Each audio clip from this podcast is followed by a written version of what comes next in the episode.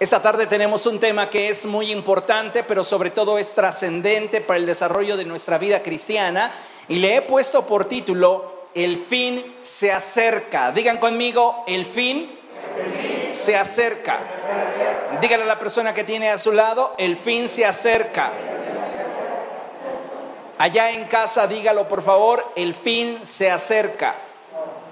Aleluya. Le invito por favor a que abra su Biblia en Mateo capítulo 24 vamos a meditar en la escritura y dice la palabra del Señor lo siguiente. Mateo capítulo 24 y vamos a leer los versos 32 y 33.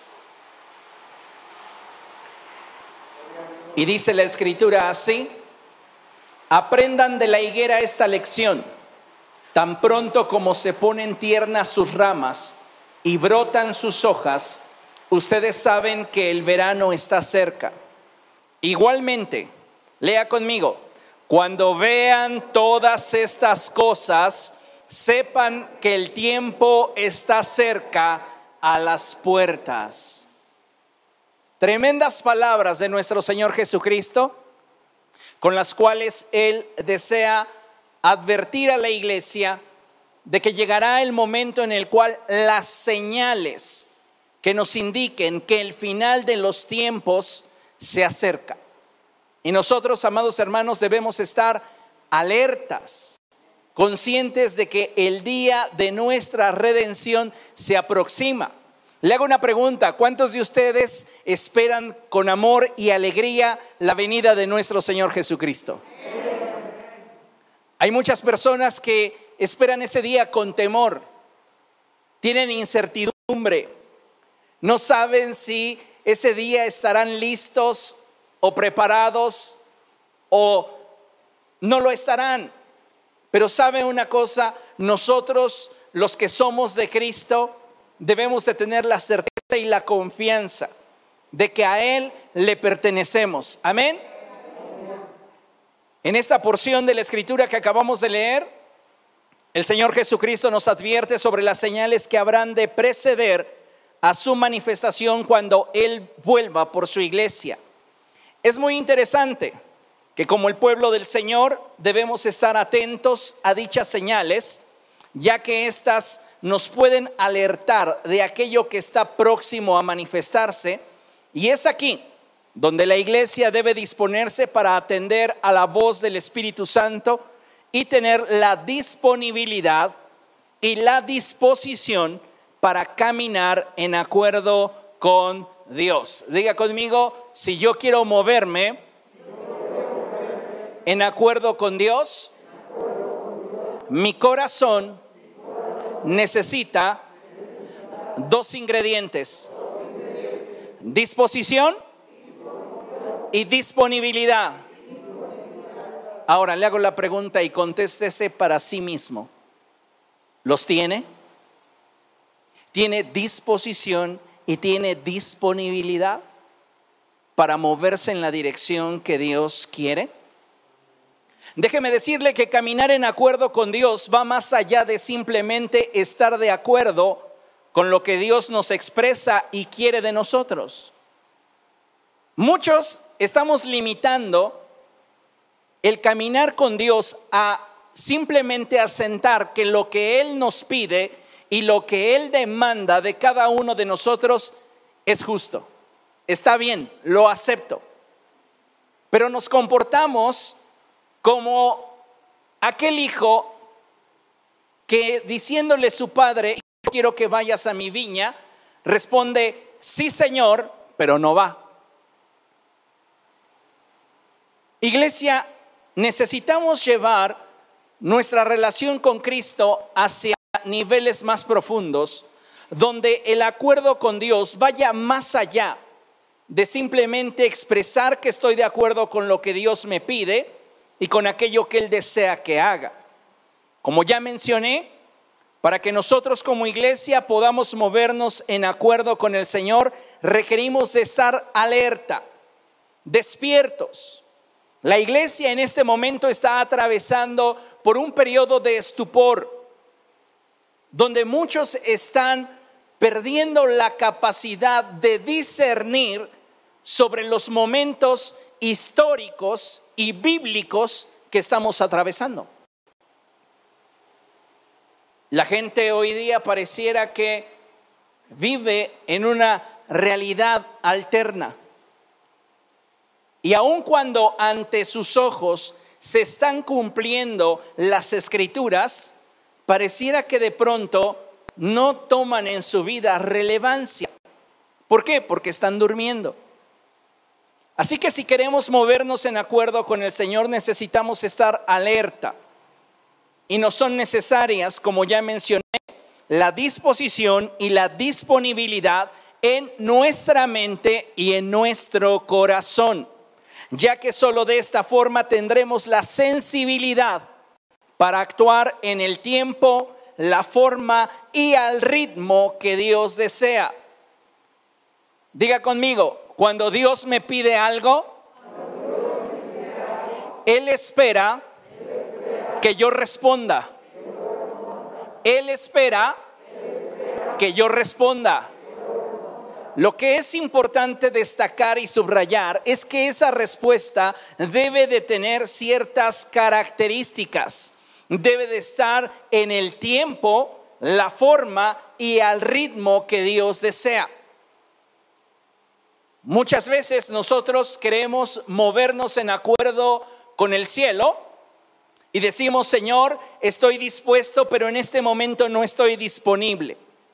Déjeme decirle que usted no se va a poder mover en acuerdo con Dios, porque aunque tiene una aparente disposición, no tiene disponibilidad.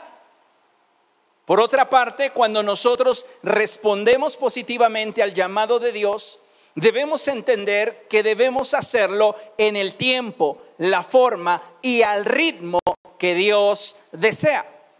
Porque solo de esa manera nos vamos a poder mover a la par con Él. Imagínese usted que de repente tiene una emergencia o lo ha visto posiblemente en alguna película que se suben al taxi y le dicen, siga ese auto. ¿Sí lo ha visto alguna vez? Bien, imagínese que el conductor que usted está contratando para que siga ese auto dice, sí, pero yo no arranco si el minutero de mi auto no está en par. Espérese. Para cuando quiera arrancar, ya le habrá perdido la, la pista al auto que desea seguir. O imagínese usted que aquel es un conductor que está manejando aproximadamente 100 kilómetros por hora y su chofer de usted no sube la velocidad del auto a más de 60. Algunos de nosotros estamos cayendo en estos errores que son fundamentales para caminar con Dios. Porque en nuestra mente decimos sí, amén, pero no hay acción. En otras palabras, y utilizando términos coloquiales, le decimos a Dios, sí, sí, pero no cuándo. ¿A usted le gustaría estar en una relación así, donde le dicen sí, pero no cuándo?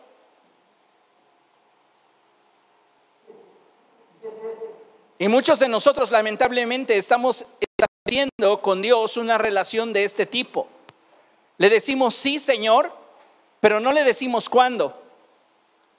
Y estamos esperando a que todo en nuestra vida se alinee, todo en nuestra vida sea perfecto para entonces movernos a nuestro ritmo.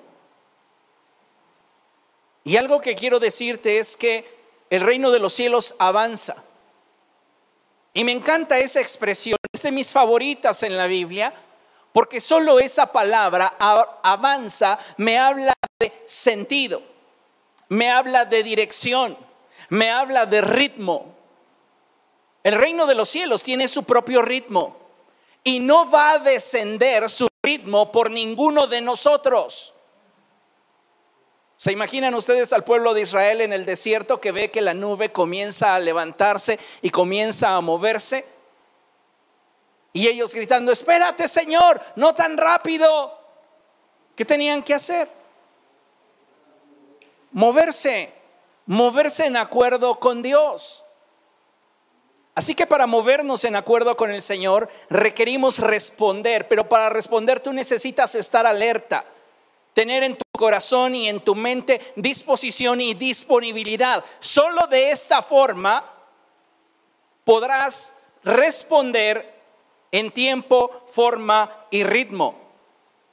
Pienso, amados hermanos, que en este tiempo la iglesia no se encuentra en su mejor momento desde el nivel más alto de autoridad hasta el nivel más bajo, creo que no estamos en nuestro mejor momento. Lamentablemente, mucha de nuestra condición actual, hablando en términos personales e institucionales, está directamente relacionada con nuestra indisposición para buscar más a Dios. Es cierto que como seres humanos tenemos muchas necesidades que atender. ¿Cuántos de ustedes podrían decir amén a eso? Tienes muchas actividades, tienes muchas responsabilidades. Tenemos, por mencionar algo, familia, empleo, negocio, cuestiones financieras, suplir alimento, vestido, educación, recreación, etcétera. ¿Cierto o no? Son muchas cosas. Y todo esto es válido. ¿Y sabes qué más? Es importante. Pero creo que muchos de nosotros por algún momento hemos perdido de vista que también todas estas cosas y cada una de estas circunstancias situaciones en las que estamos involucrados y que de alguna manera nos empujan en cierta dirección de responsabilidad son temporales. Nos afanamos por la comida y por el vestido. Y Jesús dijo que el cuerpo era más que el vestido. Y la vida más que la comida. Pero muchos de nosotros estamos tan enganchados a lo temporal que perdemos de vista el hecho de que tenemos un propósito que cumplir en esta generación. Y lo más importante es que dicho propósito no se cumplirá si usted y yo no tenemos como prioridad nuestra relación con Dios. Como mencionaba al principio y de acuerdo a lo que leímos, Dios en su infinito amor nos habla de diferentes maneras y formas. Y una de ellas que Él empleará en esta recta final de los tiempos es que a través de las señales que precederán al final, nos muestra de forma general un panorama que cabe resaltar, ya lo estamos viviendo hoy. Considere lo siguiente. Las señales que el Señor Jesucristo nos dio nos deben servir como advertencias que nos permitan mantenernos en la dirección que Dios quiere para su pueblo. Él nos está dando señales que nos van a permitir ubicarnos en tiempo y espacio para que podamos responder de manera adecuada a aquello que Él desea que cada uno de nosotros haga. Hoy la iglesia está enfrentando un sinfín de circunstancias cuyo principal objetivo es que ésta pierda el ritmo y la dirección que Dios le ha marcado. Le vuelvo a hacer una pregunta personal. ¿Usted cree que se está moviendo en la dirección y al ritmo que Dios desea para su vida? Me encanta la expresión del apóstol cuando expresa y él dice, ustedes, debiendo de ser ya maestros, necesitan que se les vuelvan a enseñar los rudimentos acerca de la doctrina de Cristo. ¿Qué pasó con esos discípulos? No se estaban moviendo al ritmo del reino de los cielos, porque ellos ya debían estar en una posición que no estaban. Entonces, considerando esto, le vuelvo a hacer la pregunta. ¿Usted considera que se está moviendo en la dirección y al ritmo que Dios espera de usted? ¿Está en la posición donde debería de estar? Algunos de nosotros nos hemos rezagado por causa de nuestra indisposición, por falta de disponibilidad. Y amados hermanos, considerando el hecho de que el día del fin se acerca, tenemos que despertar del sueño en el que nos encontramos. No hay de otra, no es si me gusta, no es si quiero. Es que es necesario que te des cuenta que estamos atravesando por un momento determinante en tu historia y la historia de la iglesia. En la Biblia me llama mucho la atención la parábola del sembrador. ¿Cuántos conocen la parábola del sembrador? Todos la conocemos, ¿verdad? La hemos escuchado por lo menos una vez. Bueno, pues en esta parábola se muestra cómo el propósito de Dios no se cumple en la vida de aquellos que reciben la palabra. Y esta causa principalmente tiene que ver con su falta de disposición y disponibilidad. ¿Qué sucedió con aquella semilla que cayó entre espinos? Dice la palabra que estas representan los afanes que poco a poco ahogaron la semilla y le impidieron llegar a dar fruto. ¿Qué sucedió con la semilla que cayó junto al camino y aquella semilla que cayó entre pedregales? No llegó a dar fruto. ¿Por qué causa? Porque le faltaba profundidad, debido a que el terreno que estaba junto al camino era un terreno bastante duro, las aves de los cielos vinieron y comieron la semilla. Satanás viene y te roba la palabra que Dios te ha dado. Y hay quienes reciben la palabra, dicen tener disposición, pero les falta profundidad para obedecer a Dios. Y es ahí donde también la palabra se queda sin dar fruto. Así que, considerando este panorama, sumado a la aparente crisis por la cual atraviesa la iglesia, necesitamos como cristianos levantarnos y atender a la voz del Señor. Dile a la persona que tienes a tu lado, tú necesitas abrir bien tus oídos e inclinar tu corazón a la voz de Dios. Mire, considere lo siguiente. Muchas cosas se pueden saber y otras tantas se pueden decir respecto a lo que sucederá en la recta final de los tiempos. Sin embargo, nada de ese conocimiento o revelación nos servirá de algo si no estamos dispuestos a prepararnos para lo que sin falta vendrá. Nos guste o no, lo creamos o no, el fin se acerca. ¿Cuántos de nosotros no desearíamos poder tener la certeza de que nuestros hijos llegarán sin ningún problema a su edad adulta y tendrán hijos y nietos? Sabe, tal vez hace 100 años podrían haberlo deseado y quizá con cierta cautela decir sucederá. Pero hoy, cada día yo, al orar por mis hijos, al orar por los niños de la iglesia,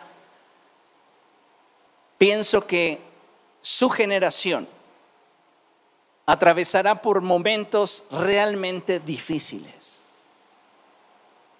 que a nosotros no nos tocó soportar, pero que ellos lo van a enfrentar. ¿Y qué necesitamos hacer? Prepararlos, proveerles del fundamento que la palabra de Dios les puede dar para que en medio de esas embestidas que el mundo tendrá sobre sus vidas, ellos se puedan mantener firmes. El fin se acerca. Y amados hermanos, la finalidad de atender a las señales es que seamos prudentes como hijos de Dios al vigilar nuestro caminar y nuestro desarrollo en el Señor. De esta manera podremos mantenernos unidos a Él. Déjeme decirle que hoy el mundo está tirando con fuerza de nuestra fe. Y muchos creyentes han sucumbido ante el zarandeo comprometiendo el fruto que habrían de dar para la gloria de Dios. Recuerda que en una ocasión le expliqué esa porción de la escritura en la cual el Señor Jesucristo le dice a Pedro que va a ser zarandeado como el trigo. ¿Sabe cuál es la finalidad? ¿Recuerda cuál es la finalidad del zarandeo del trigo? Sacar su semilla. No tiene la finalidad de destruirlo, sino simplemente quitarle su fruto. Satanás no nos puede destruir, puede robar el fruto que Dios desea ver a través de tu vida.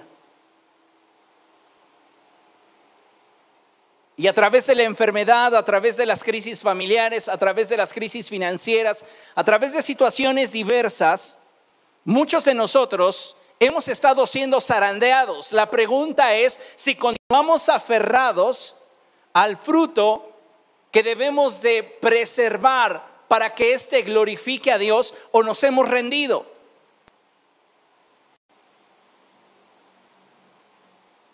Creo que necesitamos prestar especial atención a todas las cosas que el Señor nos advirtió que sucederían. Vamos a leer Mateo capítulo 24, versos del 3 en adelante. Cuando lo diga, por favor, diga gloria a Dios. Allá en casa pueden compartir la conferencia para que más personas puedan escuchar este mensaje. Mateo capítulo 24, versos del 13 en adelante, y dice la escritura así. Más tarde estaba Jesús sentado en el monte de los olivos, cuando llegaron los discípulos y, les y le preguntaron en privado, ¿cuándo sucederá esto? ¿Y cuál será la señal de tu venida y del fin del mundo? Entonces Jesús les advirtió diciendo, tengan cuidado de que nadie los engañe. Vendrán muchos que usando mi nombre dirán, yo soy el Cristo. Lea conmigo. Y engañarán a muchos. Una vez más, y engañarán a muchos. Ustedes oirán de guerras y de rumores de guerras, pero procuren no alarmarse. Es necesario que eso suceda, pero no será todavía el fin se levantará nación contra nación y reino contra reino. Habrá hambres y terremotos por todas partes. Todo esto será apenas el comienzo de los dolores.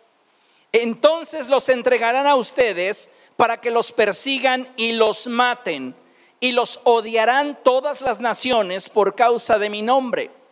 En aquel tiempo, lea conmigo, muchos se apartarán de la fe. Otra vez, muchos se apartarán de la fe.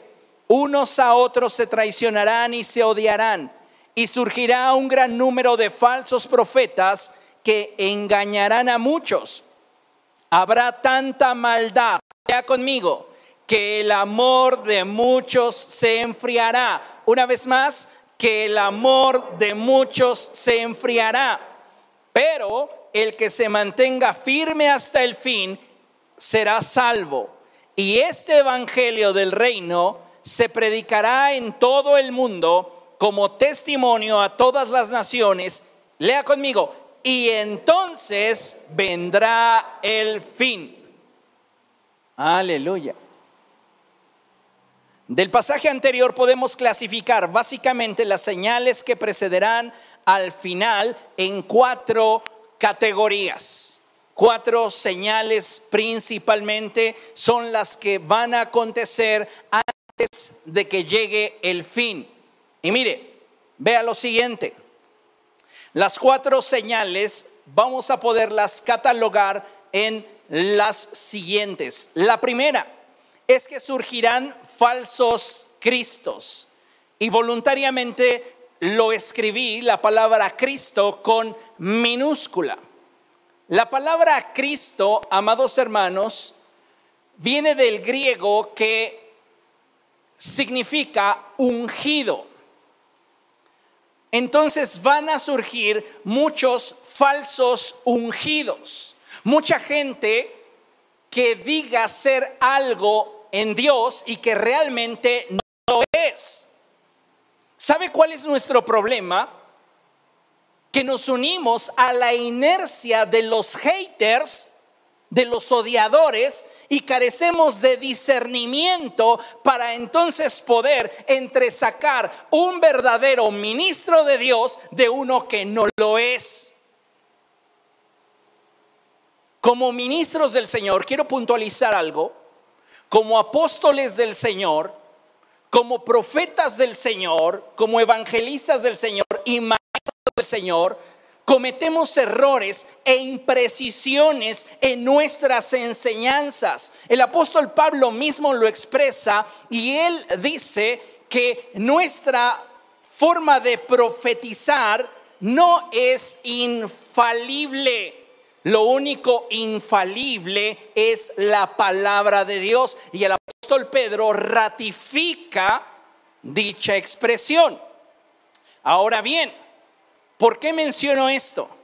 Porque hay ministros del Señor que han sido levantados por Dios y que lamentablemente muchos cristianos se encargan de acusarlos, señalarlos, juzgarlos, sin siquiera discernir cuál está siendo el fruto de su ministerio.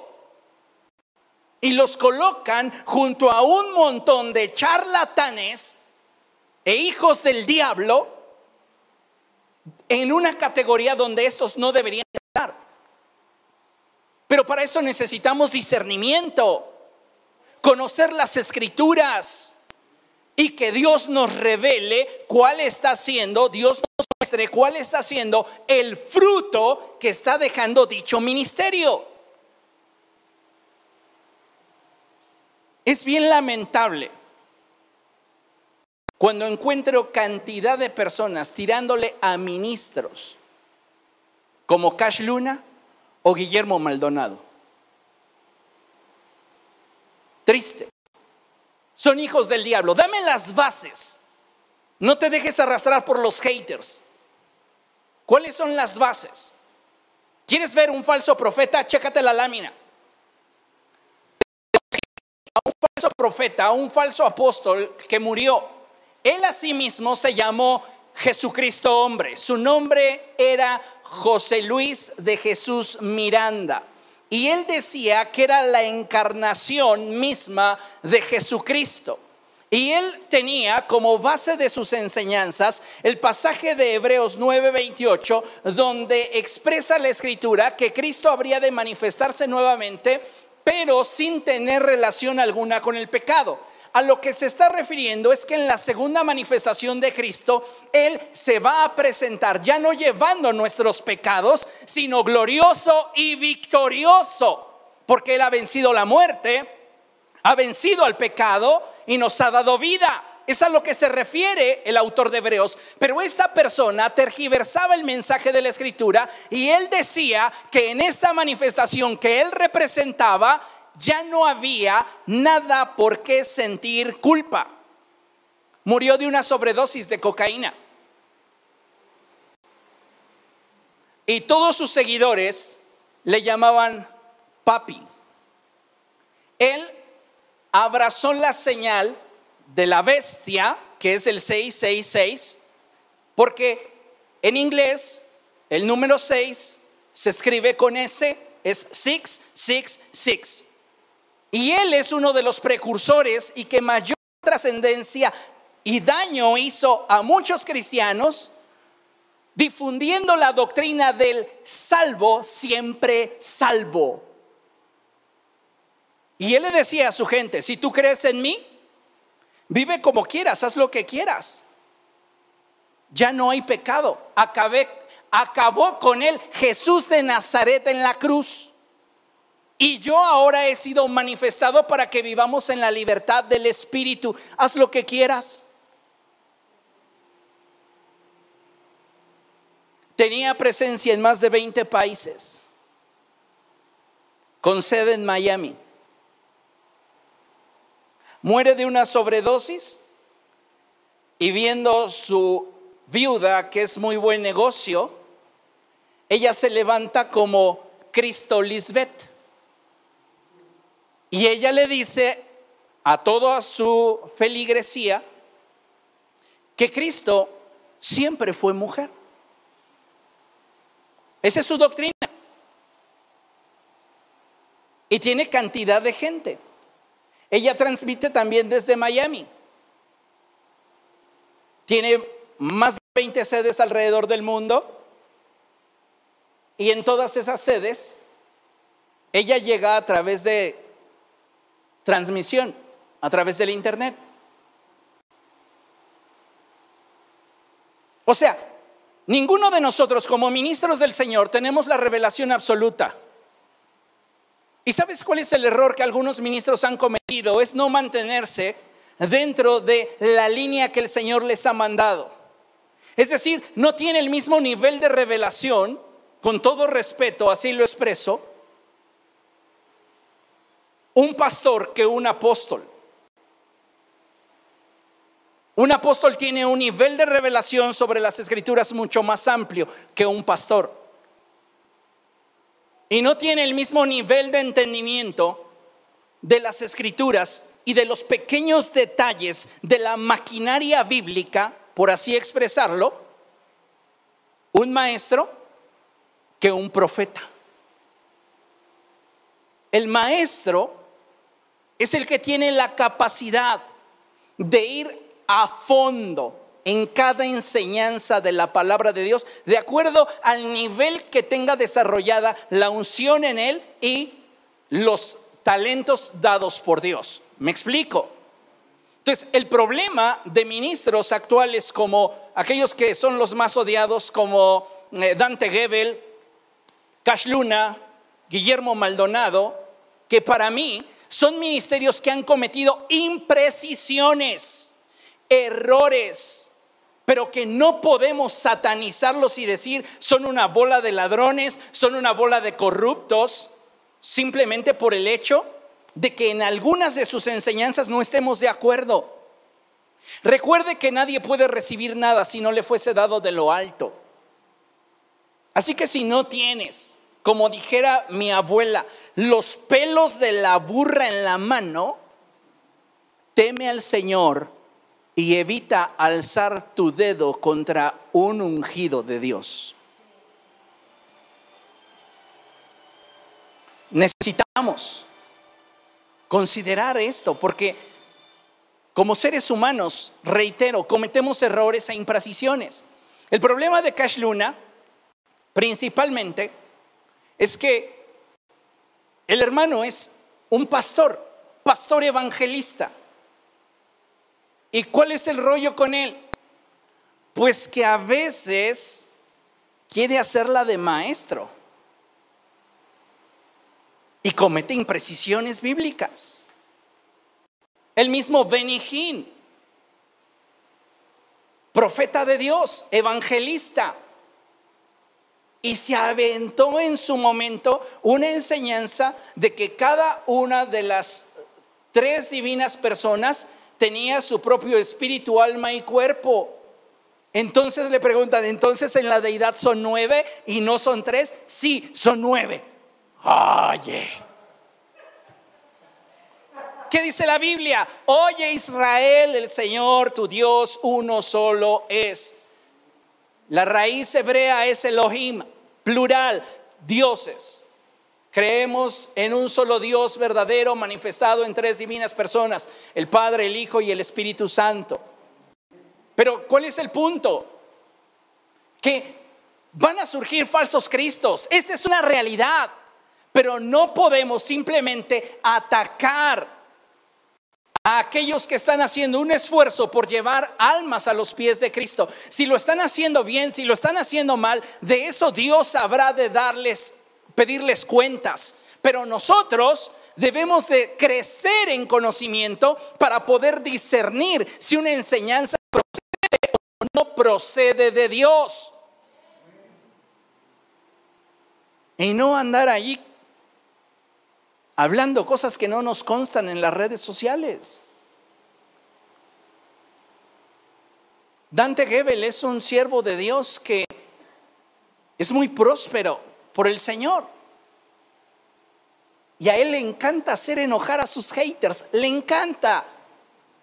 Y entonces puede tomarse una foto junto a un Ferrari y dice, me lo regaló Dios. Y tiene el dinero para comprárselo, qué bueno, gloria al Señor. Pero de inmediato, fariseos en uno, dos, tres, Jesús andaba en burro y tú en Ferrari. Tú no eres de Dios.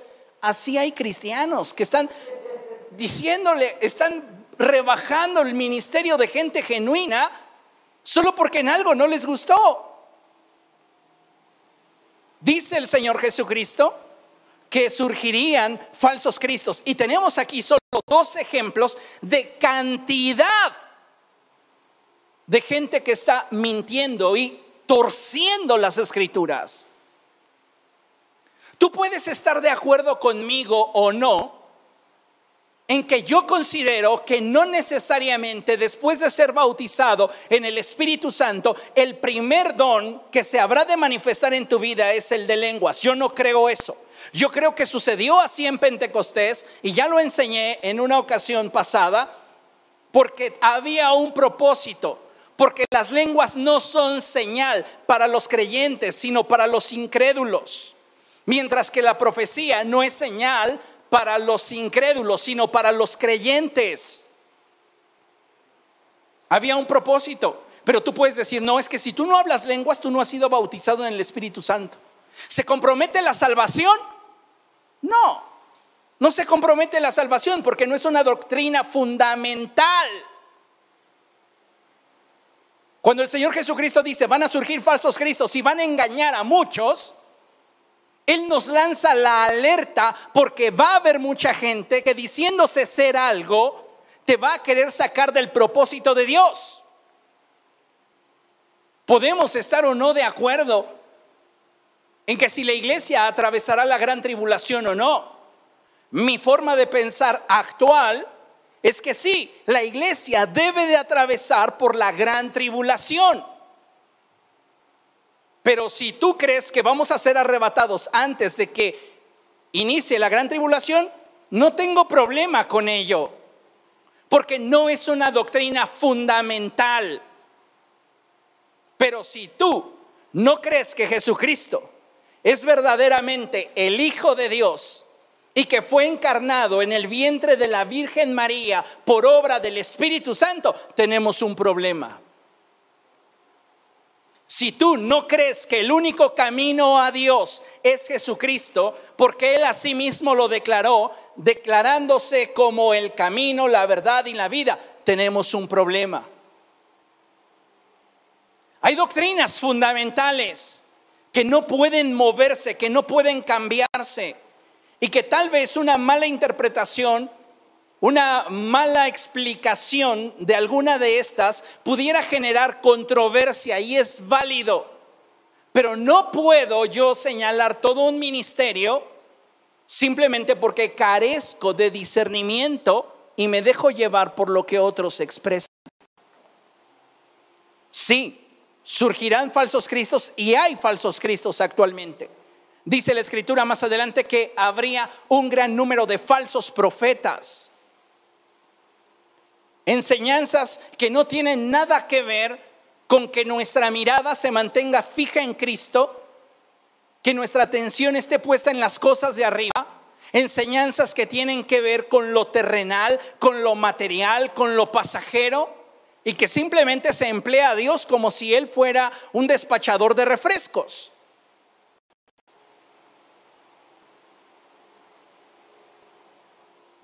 ¿Cómo podemos entonces hacer frente a esto, lo vamos a ver más adelante. Pero número dos, o sea, falsos cristos ya está habiendo.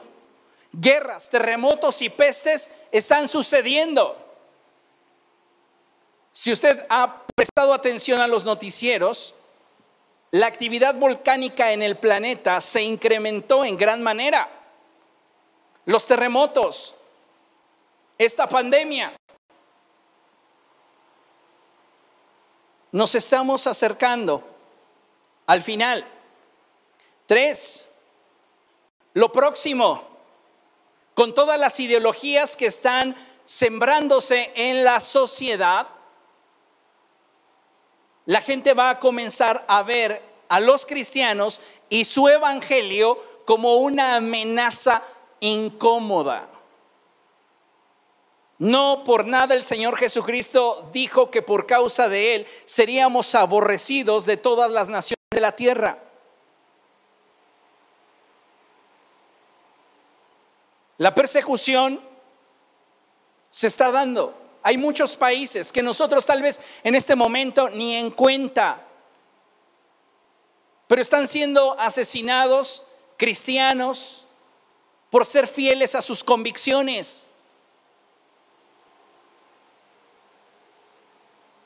Y nosotros, la iglesia en México, cruzados de brazos, tenemos que cambiar la actitud que está gobernando nuestra mente y nuestro corazón, porque no basta con que tú tengas cierto nivel de acuerdo si no te estás moviendo al ritmo, en la dirección y en la forma que Dios quiere. Viene entonces la persecución de la iglesia y estamos viviendo tiempos de apostasía. Dice la palabra del Señor que tanto se incrementaría la maldad que el amor de muchos se tornaría frío. Te hago una pregunta personal. ¿Qué tan apasionado estás por Cristo?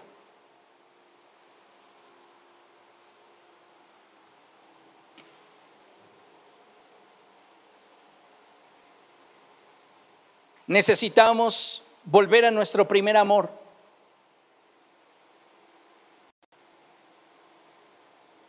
Si queremos realmente movernos en la dirección que Dios quiere, tenemos que permitirle al Espíritu Santo conquistar nuestro corazón y como expresó el profeta Jeremías, ser seducidos por Él. Que Él sea más fuerte que nosotros. Amada iglesia, estamos viviendo un tiempo de gran apostasía y será mayor en los años venideros. No te hablo de gente que no conoce a Dios, que rechaza el mensaje del Evangelio. Te hablo de gente que habiendo conocido a Dios, se vuelva enemiga de la cruz de Cristo.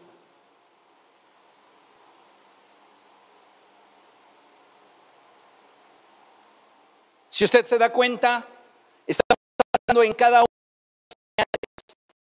Hay enorme cantidad de falsos cristos, falsos maestros, falsos evangelistas, falsos apóstoles, falsos pastores, falsos profetas. Estamos viviendo tiempos de guerras, terremotos y pestes. La persecución en la iglesia de la misma forma se está dando y está habiendo un incremento muy fuerte en la apostasía en el presente siglo.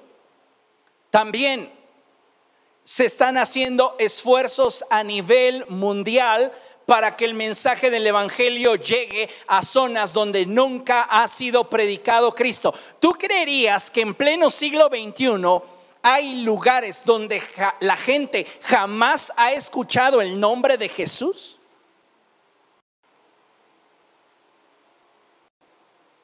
Hay personas que viven cerca de nosotros que jamás han escuchado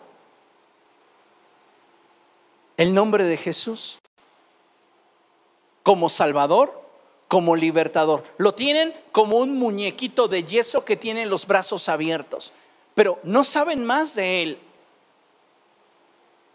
No saben la realidad del por qué vino a la tierra. No tienen un concepto claro del amor que Dios mostró para con nosotros, en que siendo aún pecadores, envió a Jesucristo al mundo para morir por nosotros.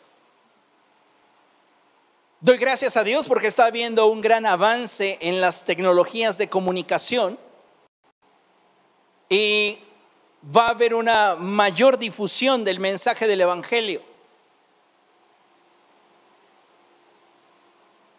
Y me encanta porque la escritura dice Y ese evangelio del reino se predicará en todo el mundo como testimonio a todas las naciones. Y entonces vendrá el fin.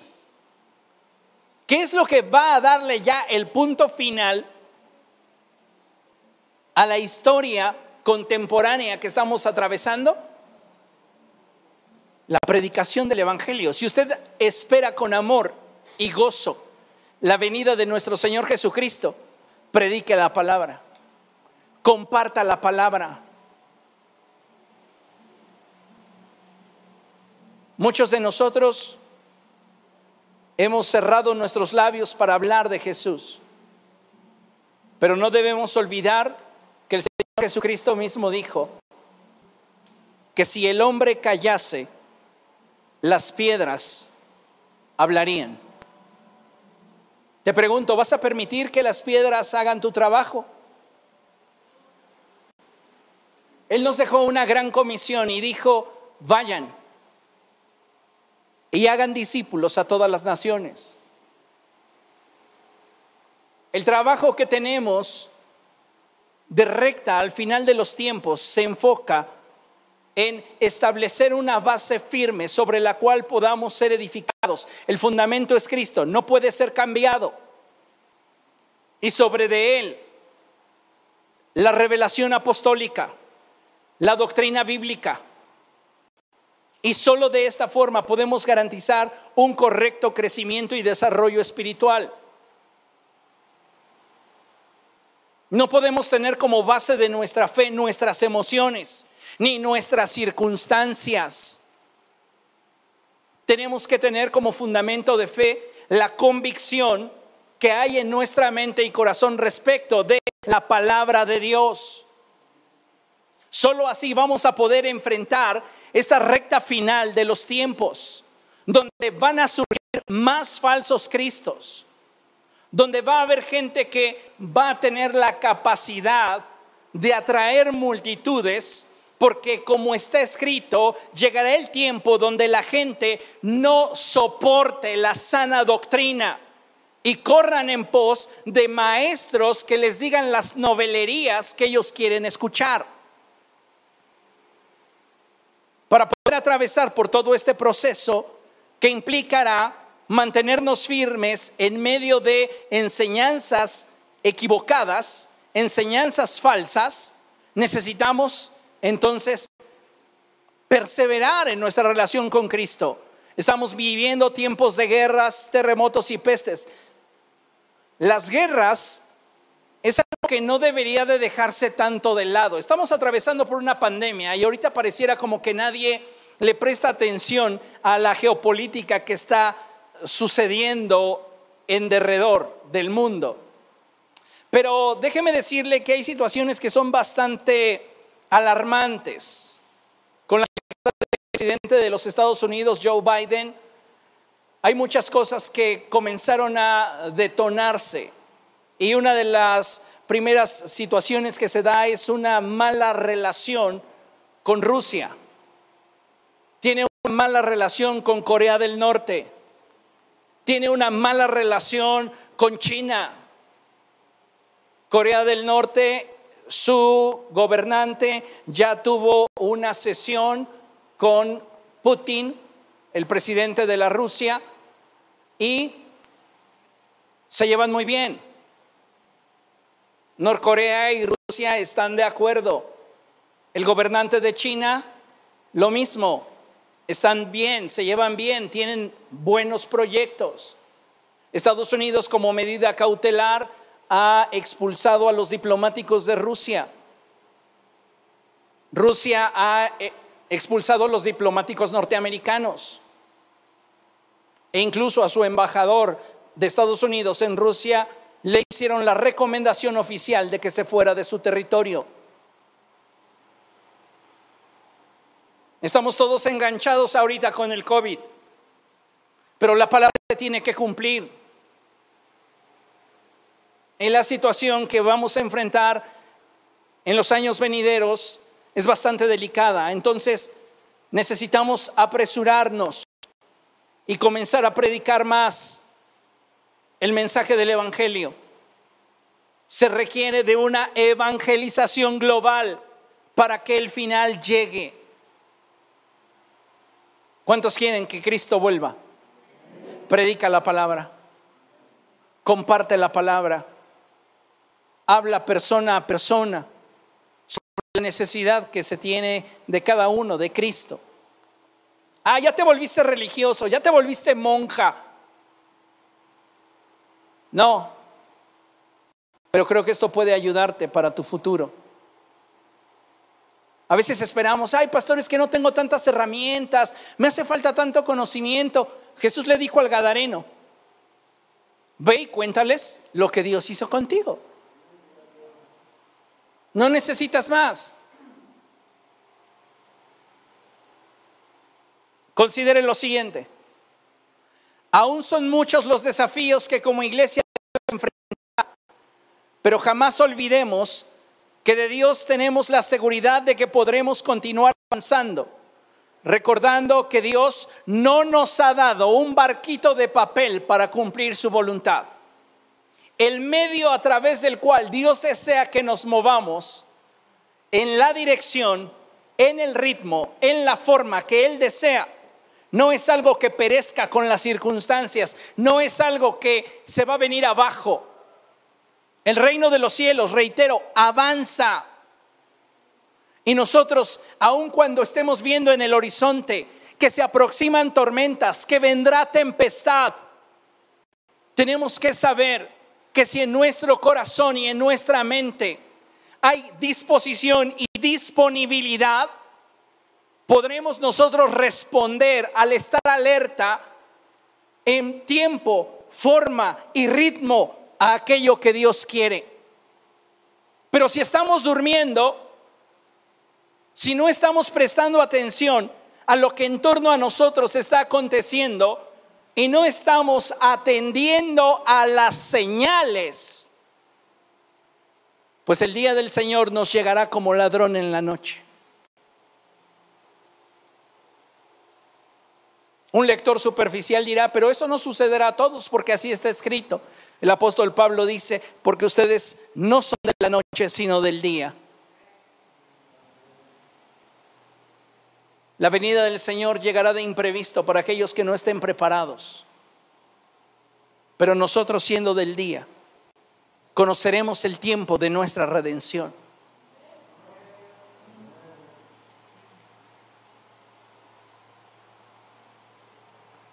Concluyo con lo siguiente. Capítulo 13, verso 11. La palabra de Dios nos dice algo que es muy importante considerar y valorar. Y si usted lo desea, por favor puede leerlo conmigo, lo tenemos proyectado en la pantalla.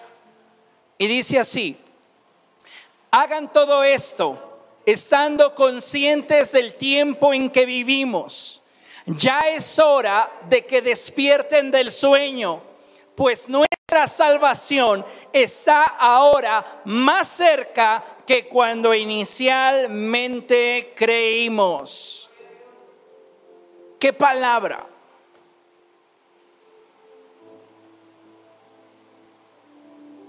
Necesitas estar alerta para poder responder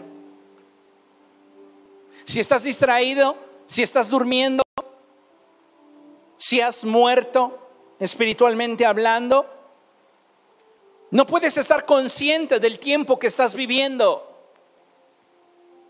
Y dice la palabra del Señor, ya es hora de que despiertes del sueño,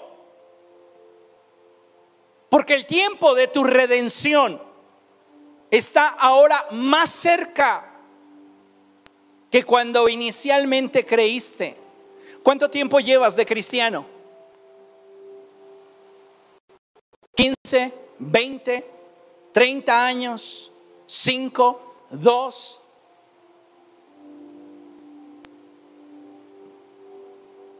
Tu salvación está más cerca que cuando empezaste. Pero necesitamos despertar del sueño. ¿Por qué? Porque si me permite la expresión, el reloj de la eternidad sigue avanzando, tic-tac, tic-tac, tic-tac. El fin se acerca.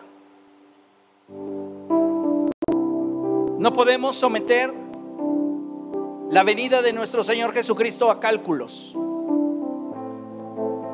pero sí debemos estar alerta, viendo las señales y sabiendo que el fin se acerca. Amén. Póngase de pie, por favor, vamos a dar gracias al Señor. Padre, en el nombre de Jesús estamos delante de ti, Dios, y te damos gracias por tu bondad, por tu amor, por tu misericordia. Gracias por la palabra que hoy nos has dado. Te ruego, Espíritu Santo, en el nombre de Jesús, que esta palabra no simplemente se quede en la mente de cada uno de tus hijos, sino que esta palabra trascienda al punto en el cual pueda llegar a lo más profundo del corazón. Haznos entender, Señor, que el caminar en acuerdo contigo va más allá de aceptar tu voluntad de forma intelectual. Enséñanos, Dios, a que tú estás esperando de nosotros una respuesta, la cual está limitada a nuestra disposición y disponibilidad. Enséñanos a actuar de acuerdo a aquello que tú quieres, como tú quieres y cuando tú lo quieres. Espíritu Santo, guíanos a toda verdad. Tome un momento, amado hermano, y dígale al Espíritu Santo, Espíritu Santo, guíame a toda verdad. Espíritu Santo, guíame a toda verdad.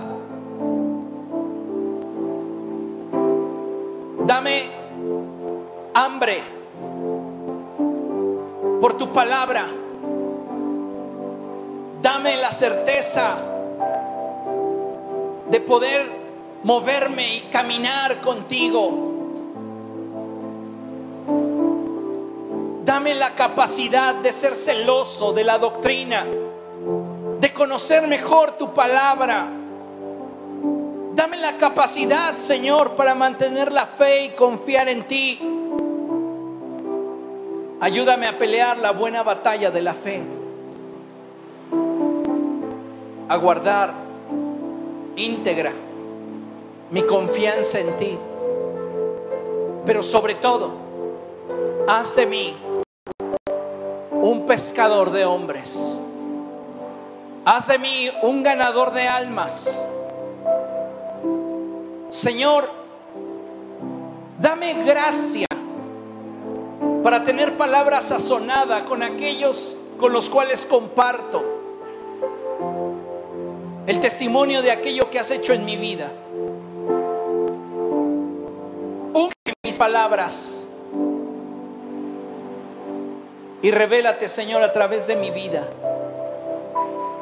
Me pongo en tus manos, suplicándote, que lleves a cabo tu obra en mi vida en el poderoso nombre de Cristo Jesús. Amén. Aleluya.